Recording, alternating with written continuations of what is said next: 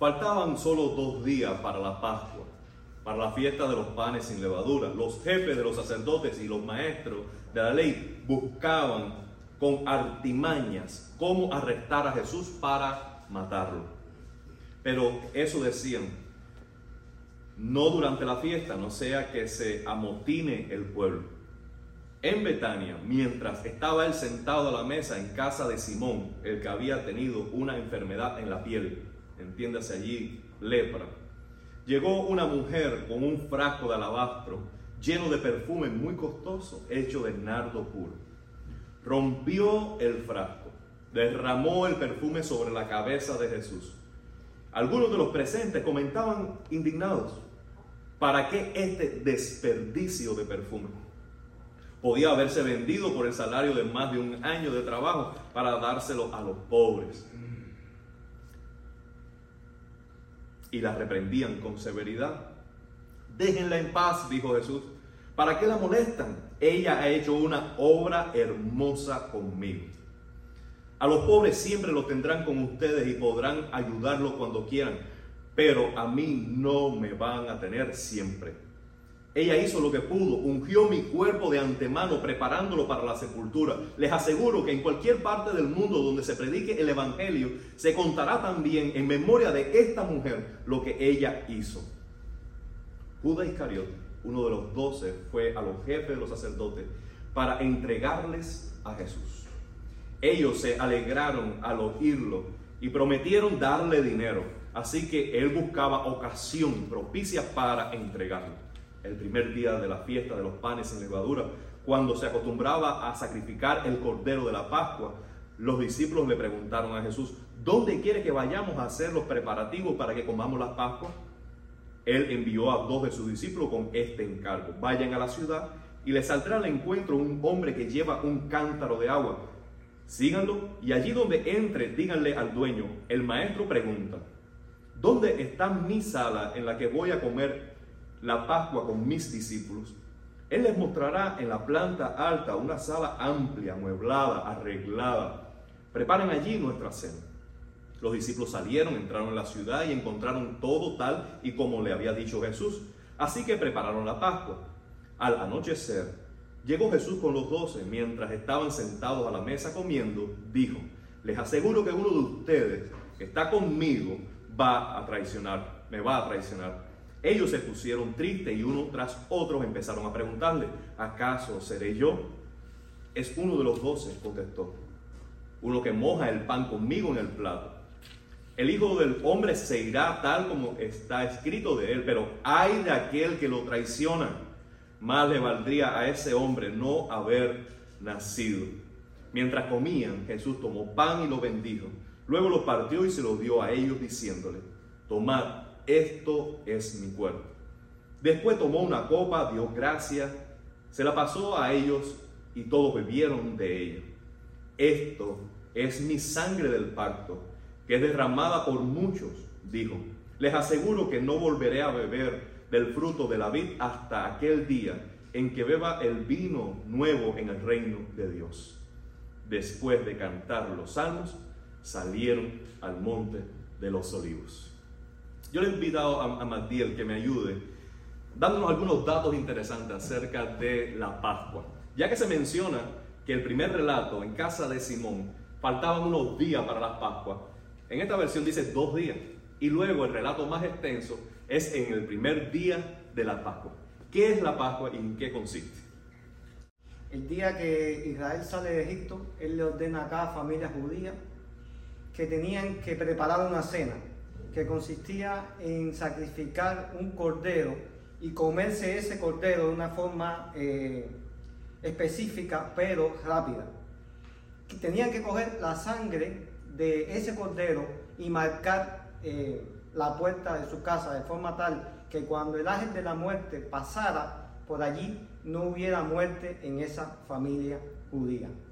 En el desierto, Dios les ordena que ellos tenían que, en el mismo día que, ellos salieron de Egipto, hacer esta cena como recordatorio de ese momento en que ellos salieron de Egipto. Y ellos hasta el día de hoy hacen esa cena en conmemoración de, esa, de ese momento en que Dios los liberó de la esclavitud egipcia. Gracias, Martín. Hay otro dato que junto con el- la cena de se come el cordero, ¿por qué ellos comían panes sin levadura? Era una forma de, preparación eh, para ese día, de que la levadura eh, era un símbolo de que ellos tenían que limpiarse y tenían que purificarse y tenían que estar preparados para ese momento importante en que iba a ocurrir su liberación y eso eh, Dios lo ordena para que ellos no tomaran ese momento como algo eh, pasajero, Liviano. liviano, sino que le dieran la importancia que tenía y que tiene ese momento para ellos, a- de tal manera que ellos todavía hoy en el siglo XXI celebran ese eh, día. Entonces tenemos de- dentro de la jornada de la semana de los panes sin levadura, el primer día de la semana, El día 10 de cada primer mes, eh, el, el- el- el año bíblico comienza en primavera, no comienza en, en invierno. So, después del equinoccio de primavera, ellos tenían que cortar 10 días y, y e- el día 10 tenían que pre- empezar a preparar la- esa cena. Y el día 14, por la mañana, ellos tenían que tomar esa cena. O sea, por la noche ellos tenían que preparar la cena, porque el día judío no empieza por la mañana, sino empieza a las 6 de la tarde. So, la, entre, entre tarde y tarde tenían que tomar esa cena. So, la tarde de, las 6 de la, de las 6 de la tarde hasta que, hasta que amaneciera el otro día, era un día. era la tarde de ese primer día, después venía la mañana hasta las 6 de la tarde del otro día y entre tarde y tarde tenían que eh, eh, Comer. comer, comerse ese, ese cordero. El día 14 de- del primer mes que cae en marzo o abril, porque el calendario bíblico empieza en la primavera, eh, ellos tenían que comerse eh, ese cordero. A las 3 de la tarde en el templo se hacía un sacrificio Magno para todo el pueblo. para todo el pueblo. Y el otro día que caía 15 era un, día de eh, Shabbat, Shabbatón, que era un día de descanso eh, solemne. So, el 14 era- se celebraba la, la- la- cena y al otro día, el 15, era, eh, era un sábado para ellos, un sábado ordenado. So, por eso es que cuando el Señor muere, coincidiendo la muerte del Señor con el, con el momento en que está- está haciendo el sacrificio en el templo, a las 3 de la tarde, al otro día no podían, no podían recogerlo porque era sábado y nadie podía hacer nada. So, por eso es que José le pide el cuerpo antes de que fuera a las 6 de la tarde Del de- siguiente día. del siguiente día, que era el día 15, para que no se lo comieran las aves, porque nadie podía ir a recogerlo. Gracias, hermano mío. Vamos a dar un aplauso a Martiel. Martiel me dijo el, el jueves algo que yo no pasé, el, el jueves que, que yo no pasé por alto. Yo dije, yo he estudiado tanto la Biblia y solo oro que todo lo- el tiempo que he dedicado estudiando la Biblia no sea en vano. Amado hermano, nunca es en vano, ¿ok? Hemos aprendido de ti y vamos a seguir eh, haciéndolo. Aquí tenemos el contexto, hermano. Esta va a ser la última Pascua de Jesús la última celebración eh, de Jesús. Pero antes de que eso ocurriera, tenemos esta visita de Jesús a casa de Simón. Este es uno de los relatos que más conocemos nosotros en la Biblia. El momento en que Jesús recibe ese ungimiento de perfume muy apreciado. Me encanta la canción que canta Fabio. eh, y quizás lo podamos escuchar pronto, el domingo que viene, si te, si te anima a cantarlo una vez más. Aquella mujer que entró con el perfume en la habitación y que ungió al maestro. Ahora, yo me pregunto, en el contexto de esta historia, lo siguiente, ¿cómo definimos el valor de algo? ¿O de alguien? ¿Cuál es el juicio de valor que realizamos para poner a alguien o a algo un precio? Ese precio no necesariamente monetario, pero que definimos el valor. Bueno, en ocasiones Nosotros definimos el valor de algo por durabilidad. Por ejemplo, esta semana yo compré una batería y yo digo, bueno, la batería de un año me cuesta 80 dólares, pero la batería en Home Depot de 3 años de garantía me costaba 130. Yo digo, por la durabilidad estoy dispuesto a pagar un poco más. Lo segundo que hacemos es según la necesidad. ¿Cuánto lo necesito? Y todos nosotros eh, sabemos, por ejemplo, en el periodo del COVID, cuánto estuvimos dispuestos a pagar por una medicina que estaba sobrevalorada. ¿Por qué? La necesitábamos. Entonces, la necesidad a veces nos impone una urgencia para pagar un precio que en otro momento no estuviéramos de acuerdo. O la urgencia, si nosotros estamos manejando eh, en cualquier expressway y de pronto tenemos una gasolinera y tenemos mucha sed, mucha sed. ¿Alguien ha tenido esa experiencia? Oiga, amado hermano, cuando yo veo una botella de agua en una gasolinera de 3 dólares,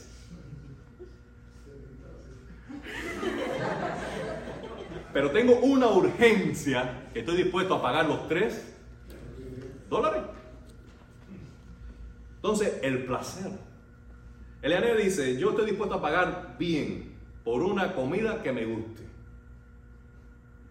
Porque hay pocas cosas que enojen más a Eliane que una mala comida, una comida mal hecha o un mal servicio. Entonces dice, bueno, si yo comí bien, si me atendieron bien, si tuve una buena experiencia, bueno, valió la pena pagar ese precio. ¿No es verdad, Jonathan? Entonces, el placer que provoca una experiencia, un objeto, un instrumento, está uno dispuesto a pagar ese precio. A veces, lo que menos, lo que menos eh, nos importa para dar valor a algo es el costo. El costo real, el costo monetario. Pero no obstante a eso, hay veces que porque pagamos algo, lo valoramos más. Entonces, esto me costó tanto, yo tengo que cuidarlo. No, porque este, este iPad me costó no, no se me puede caer. Cuidadito, no me ponga ahí, no me ponga el vaso cerca que se me, se me Por el costo, nosotros a veces aprendemos eh, a valorar. Por eso decimos, ella no sabe lo que tiene porque no le... No lo sudó. No lo sudó. Es la verdad. Hay cosas que después que la valoramos es que le damos el precio cuando no la tenemos. Y así sucede. Todos nosotros estamos en este mercado mundial, informal, pero obligatorio, de estar valorando cosas y personas constantemente. Y son muchos, muchas las variables que inciden para que nosotros lleguemos a un juicio de valor para decir, esto es algo importante, este es alguien importante, esta experiencia valió Ahora, lo cierto es que un objeto no se puede valorar igual que a una persona. Porque a una persona tú no puedes decir, depende cuánto me dure. Tú no puedes decir, le voy a dar importancia si es que siento que la necesito. No podemos decir, eh, si me es útil, la persona la valoro. Si no me es útil, no la valoro. ¿Me explico? No hay manera que nosotros podamos tener un juicio de valor a las personas como hacemos con los objetos. Y en eso se nos queda corto el inglés. Porque para el inglés todo es I love it. ¿Ok? Entonces, una, una persona, tú la amas. Pero me gustaría que en inglés no se usáramos las mismas palabras. Porque los objetos uno los quiere o desea, pero las personas se aman. ¿Me explico? No podemos emitir un juicio de valor a las personas como lo hacemos con un objeto. Las personas no son objetos. Las personas no son importantes si me es útil. Las personas no son importantes si las necesito. Personas son importantes porque sí. porque lo son. Porque Dios las creó a su imagen. Y tiene un valor inherente, el ser humano. Qué triste es ver a veces cómo las personas pierden interés en otros cuando no los necesitan. Cuando no pueden tomar ningún provecho de él. Cuando fue útil y su tiempo de utilidad expiró. Y pasamos a la nueva persona que me va a responder mis intereses, la nueva persona que me va a interesar, la nueva persona que voy a sacar provecho, la nueva experiencia. Y la persona esta quedó a un lado porque ya no me es útil. Ya no me provoca el mismo placer. Ya no me divierto de igual manera. No, las personas no son objetos. Debemos emitir un juicio de valor diferente con las personas que con cualquier otra cosa en la vida. ¿Están de acuerdo conmigo? Algo más. ¿Cómo emitimos un juicio de valor acerca de Jesús? Jesús no es un objeto. Jesús no es cualquier persona. Por tanto, la manera en que valoramos quién es Jesús, no podemos hacerlo como cualquier cosa o posesión que tenemos. Y no podemos hacerlo de ninguna manera como cualquier otra persona. Jesús es Jesús.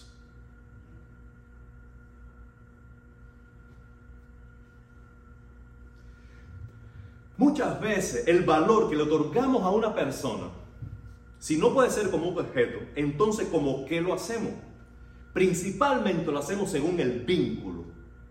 Según el vínculo. Por ejemplo, si tenemos un vínculo filial, un vínculo familiar, según sea lo estrecho, corto de ese vínculo, mayor valor le damos a la persona. Si nosotros decimos un pariente, ya desde que decimos un pariente, estamos diciendo la importancia de esa persona está aquí. Pero cuando yo estoy hablando de alguien, digo, no, es para mi mamá. Es mi mamá. ¿Qué estoy diciendo con eso? El vínculo con mi madre es el más corto de la vida. Por tanto, el valor de ella está por encima de todo. Y por eso ese vínculo filial genera una lealtad inquebrantable. Ahora, otros vínculos también se vienen a sumar para añadir personas, a las personas un valor para nosotros, las experiencias. Si nosotros fuimos juntos a un viaje misionero y atravesamos diferentes aventuras en las que tuvimos que apoyarnos mutuamente, en las cuales dependimos los unos de los otros, y nosotros vimos juntos la mano de Dios, y fuimos parte de una misma causa eso nos da una experiencia única. Y esa experiencia única realza el valor de esas personas por la experiencia compartida, una experiencia significativa. Esa experiencia significativa no necesariamente tuvo que ser negativa, también las son las experiencias positivas. Si vamos nosotros de vacaciones juntos, y el Señor nos permita que pronto lo hagamos, Luego de regresar de una experiencia de vacaciones buena, feliz, placentera, que nos divertimos, gozamos, nos saciamos de lo lindo de Dios, cuando nosotros regresamos, el vínculo es más cercano, por tanto, el valor que atribuimos a la familia de la fe es superior.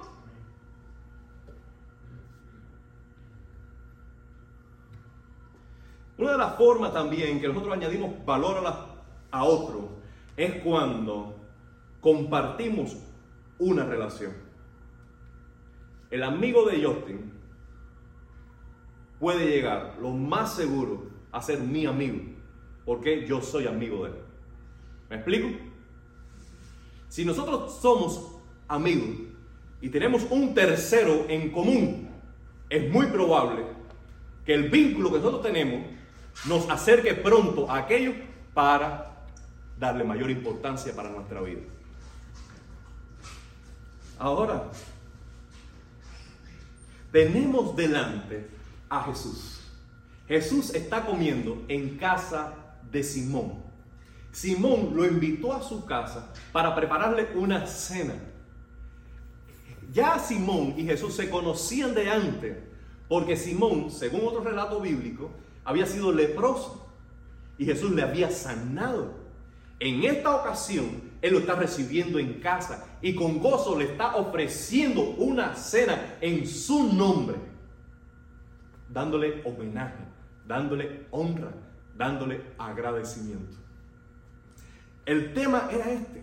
Estamos juntos, somos discípulos de Cristo, Él es el centro. La mayoría de las personas allí presentes, les aseguro, según mi opinión, cierro paréntesis, eran hombres. De pronto, entre la sombra, se escurre esta dama. Y sin una palabra, quiebra el vaso. No sé cómo lo hizo. No me pregunten, porque era algo precioso, duradero, de valor. Lo quebró y con parte del perfume ungió su cabeza y también sus pies. Ella necesitó hacer un juicio de valor acerca de Jesús para tomar esa decisión. ¿Por qué? Porque en primer lugar, aquel perfume era de un precio que se podía pagar solo con el salario de una persona promedio de un año entero. Es decir, usted imagínese que todo su salario de los 12 meses del año, usted no tuvo que pagar renta, aleluya. No tuvo que pagar deuda, gloria a Dios. Y todo eso lo pudo guardar. Y cuando tuvo ese income, esos 50 mil o 60 mil dólares, usted fue a la boutique y entonces dice, voy a comprarme un perfume de 60 mil dólares. ¡Wow! ¡Wow! Tengo el perfume. Ahora, ¿cómo lo voy a usar? Si cada gota me va a doler. ¿No? De pronto me entero que Jesús está cerca. Jesús perfume. Perfume, Jesús. Jesús perfume, perfume, Jesús. ¿Eh? ¿Qué ofreceré al maestro?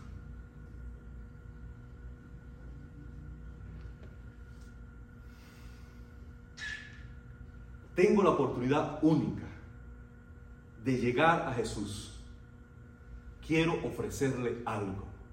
Lo que le ofrezca va a ser representativo de lo que significa la persona para mí. Y esta mujer tomó su tesoro y no se lo regaló a Jesús, sino que lo derramó al instante. Ella dijo, lo voy a ofrecer, le voy a ofrecer a Jesús lo mejor. Pero le voy a ofrecer a Jesús todo. Y se lo voy a ofrecer de una sola vez. No hay reserva, no hay para después. No hay un si por si acaso. Y si me arrepiento. Y si me duele demasiado. No, no. Lo mejor todo y sin reserva. ¿Por qué esa mujer pudo hacerlo? Pongámosle el nombre que da Juan, María. Porque ella valoró a Jesús de una manera extraordinaria. Ella dijo, este perfume, ojalá yo tuviera el Capitolio para regalárselo a Cristo. Él es digno de más. Pero esto es lo que tengo. Ese fue el pensamiento de María. No me cabe duda. Ya digo, Él es digno de mucho más. Pero esto es lo que tengo. Y doy lo mejor. Para ella Jesús valió más que sus posesiones valió más que su cuenta de banco, valió más que sus placeres, valió más que sus tesoros, valió más, valió más. Para ella Jesús valió más que la aprobación social. Porque ella se ganó el juicio negativo de todos los presentes. Estas mujeres estamos comiendo, vienen a interrumpirnos. Y para colmo, mire clase de gasto, ¿verdad que las mujeres no tienen? Cuando la mujer le da por gastar, gastan. Seguro que alguien dijo. Pero ella, sorda por completo a la opinión humana. En ese instante, ante Jesús, todo desapareció. Y quedó solo Cristo. Solo Cristo. Y lo que quiero es su aprobación. Y lo que quiero es su bendición. Y lo que quiero es su bendición. Que Él se agrade de mí.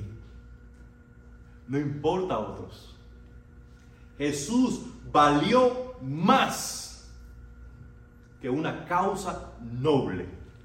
Déjame decirlo. Muchos de los que estaban allí estaban censurando a la mujer porque decían que ese dinero era mejor guardarlo para dárselo a los a los pobres. Pero para ella Jesús era más importante que una noble causa. No hay causa en el mundo social, sanitaria, económica, profesional, carrera. No hay meta en la vida que supere el valor de tener a Cristo y vivir para Él. Y yo creo que esto es algo que todos nosotros debemos presentarnos delante. Hoy, ¿cuánto vale Jesús para mí? ¿Cuánto vale Jesús para ti? A esa pregunta hoy tú no vas a poder echarle un vistazo de lado. Tú hoy tienes que responder esa pregunta de frente. ¿Cuánto vale Jesús para mí? Para ti.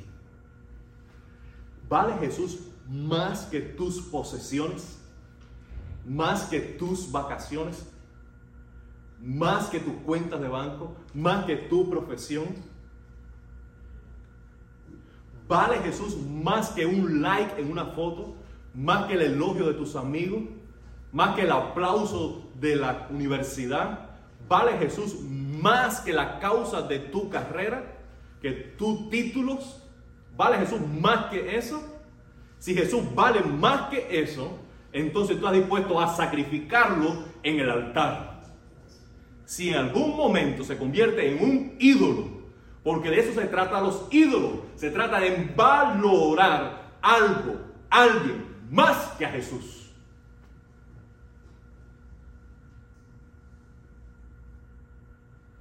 Es una historia preciosa, pero cuando la historia se hace personal, ¿cómo cuesta?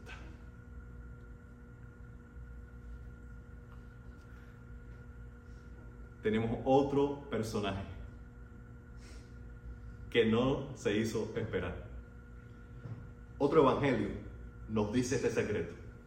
El que estaba con el Yevitray era Judas. Porque Judas no es que tuviera preocupación por los pobres, no, que va, sino que él manejaba la contabilidad. Y si entraba dinero, él tenía un margen mayor para llevarse dinero al bolsillo. Nos hacemos la misma pregunta. Judas, ¿cuánto vale Jesús para ti?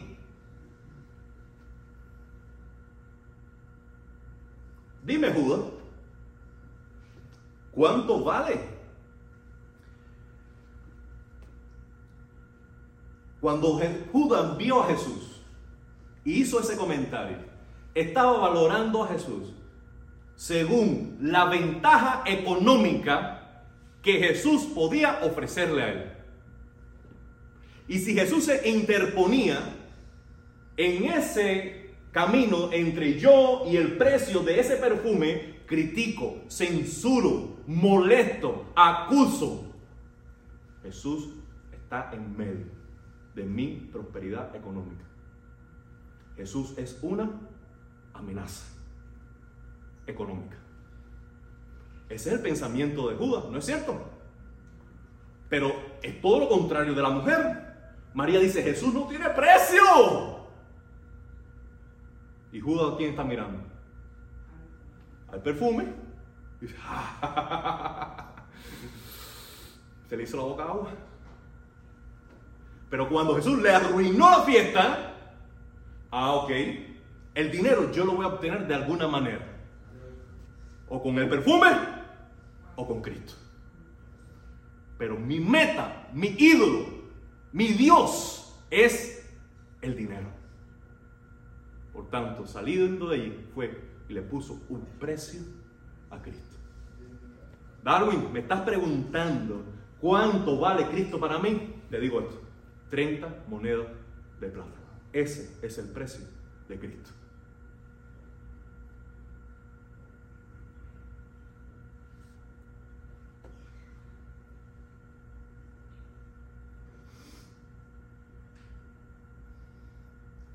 ante un mismo evento, en un mismo cuarto, en una misma circunstancia, dos personas tienen un juicio de valor completamente distinto de Cristo para ellos. Para ella, Jesús no tiene precio, da lo mejor, lo da todo y lo da de una vez en reserva. Para él, Jesús es simplemente útil según la ventaja económica que me da. Si Él se interpone entre mí y mi prosperidad económica, Jesús, por favor, ponte a un lado, te tazo y te pongo precio. Y te vendo. De que te vendo, te vendo.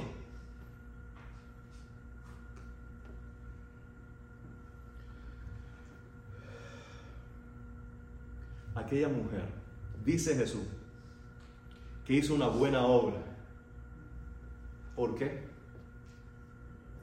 Dime, Mati, ayúdame. ¿Por qué hizo ella una buena obra?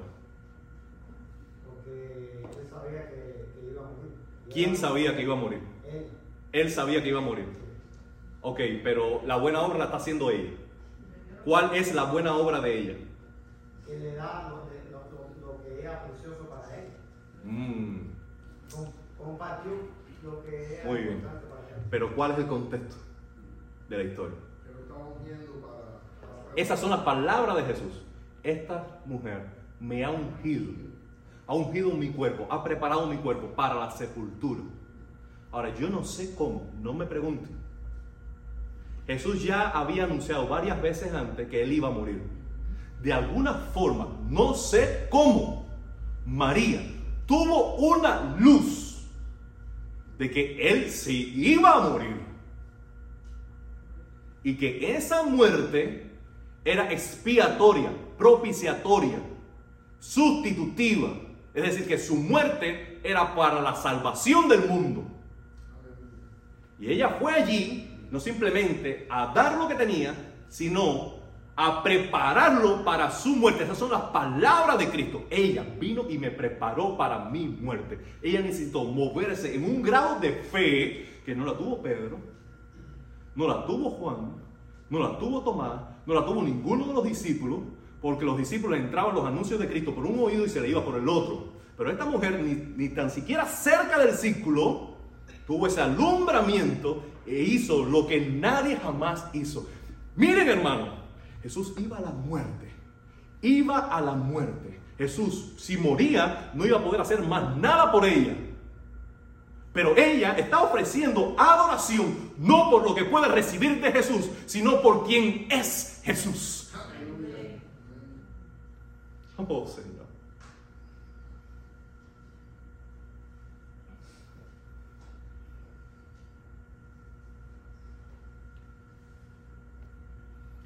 Y Judas no. Judas le importa a Jesús si Jesús puede hacer algo por él amado hermano? ¿Quiénes queremos ser? Cristianismo es esto, es valorar a Jesús por encima de todo. Follow him, seguirlo a él, seguirlo a él, apreciándolo por lo que él es. Si siguiéndolo a él viene cruz, amén. Si siguiéndolo a él viene acusación, amén. Si siguiéndolo a él lo pierdo todo, amén. Si siguiéndolo a él me quedo solo, amén. Porque no se trata de Jesús y lo que da y lo que viene con Jesús. Se trata de Jesús y solo Jesús.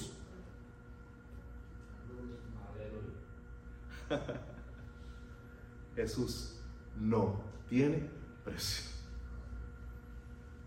Amado hermano, cuando nosotros encontramos la próxima etapa de la historia, nos dice que Jesús encomienda a sus discípulos, a dos de ellos, a que entren en la ciudad y preparen un aposento alto para comer allí el cordero. Jesús era, es el cordero de Dios. Como decía Matías en el Antiguo Testamento, en el día de la liberación del pueblo de Israel de Egipto, ellos tenían que sacrificar un cordero, tomar la sangre, ponerlo en el dintel de la puerta y comerse el cordero por completo. No podían guardar nada. Quienes tuvieron fe salvaron su vida. Quienes no creyeron en el anuncio, el ángel de la muerte vino sobre ellos. Lo que estaban celebrando ellos esa noche era exactamente lo mismo que Jesús iba a hacer de una manera plena, completa y eterna. Jesús está dando un nuevo significado a la Pascua. ¿Por qué? Él dice ahora, yo soy el Cordero.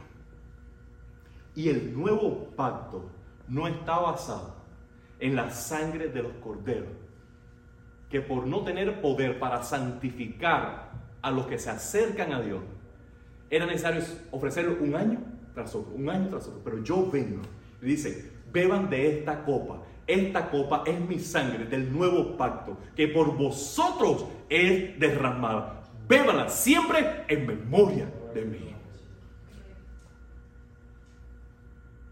Algo mejor en camino que les voy a decir pronto. Dice, tomen este pan que es partido, que es quebrado. Este es mi cuerpo que por vosotros es quebrantado. Hagan esto siempre en memoria de mí.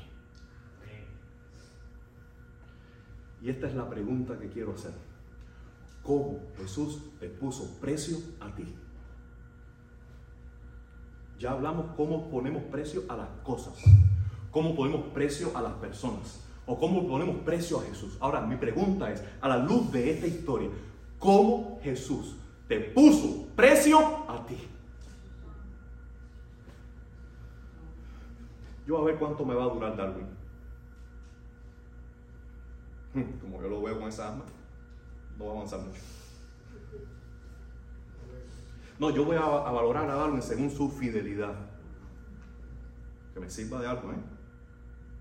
Mm dos pasos para adelante y tres para atrás. Como que la veraje no da mucho.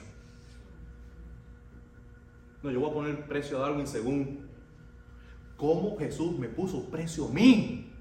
Dígame, ¿qué, qué, qué valoró, qué buscó, qué señaló, qué subrayó, qué calculó Jesús conmigo?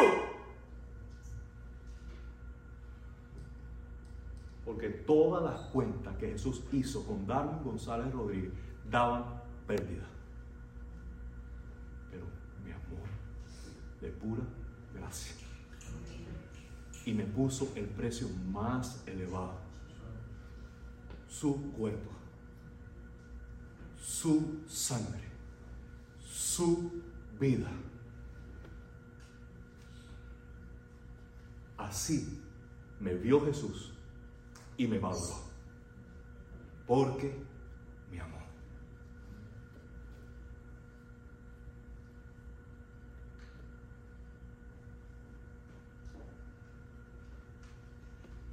Y esta es la noticia más grande que te puedo dar en el día de hoy. Tú tienes un precio sobre tu cabeza, teñido en sangre, la del Hijo de Dios. Y si esos números están rojos, no es porque te falta para ganarte el cielo, sino porque fuiste pagado con sangre. Fuiste pagado con sangre.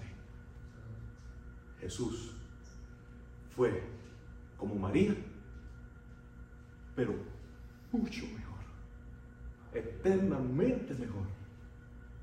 Él dijo, ¿qué ofreceré, por favor?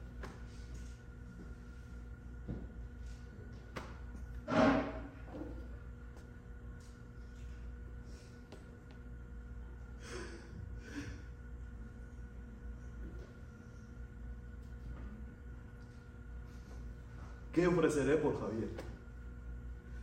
¿Qué ofreceré por Caliza? ¿Qué ofreceré por ellos? Son tan amados, son tan preciosos, son tan estimados. ¿Qué ofreceré por ellos? Y no encontrando otra cosa mejor que ofrecer, se ofreció a sí mismo por nosotros. No dio cosas ajenas, no dio lo que le sobraba, se dio a sí mismo por nosotros. Precio de sangre.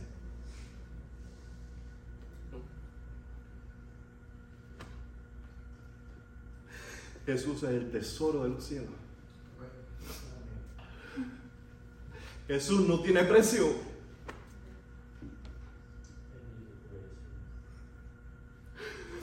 Y si alguien aún critica una ofrenda de servicio tuyo, si alguien aún no comprende tu vida gastada en el altar, es porque aún no han estimado a Cristo como debe ser estimado para ofrecerse ellos mismos de una vez y para siempre y no mirar atrás.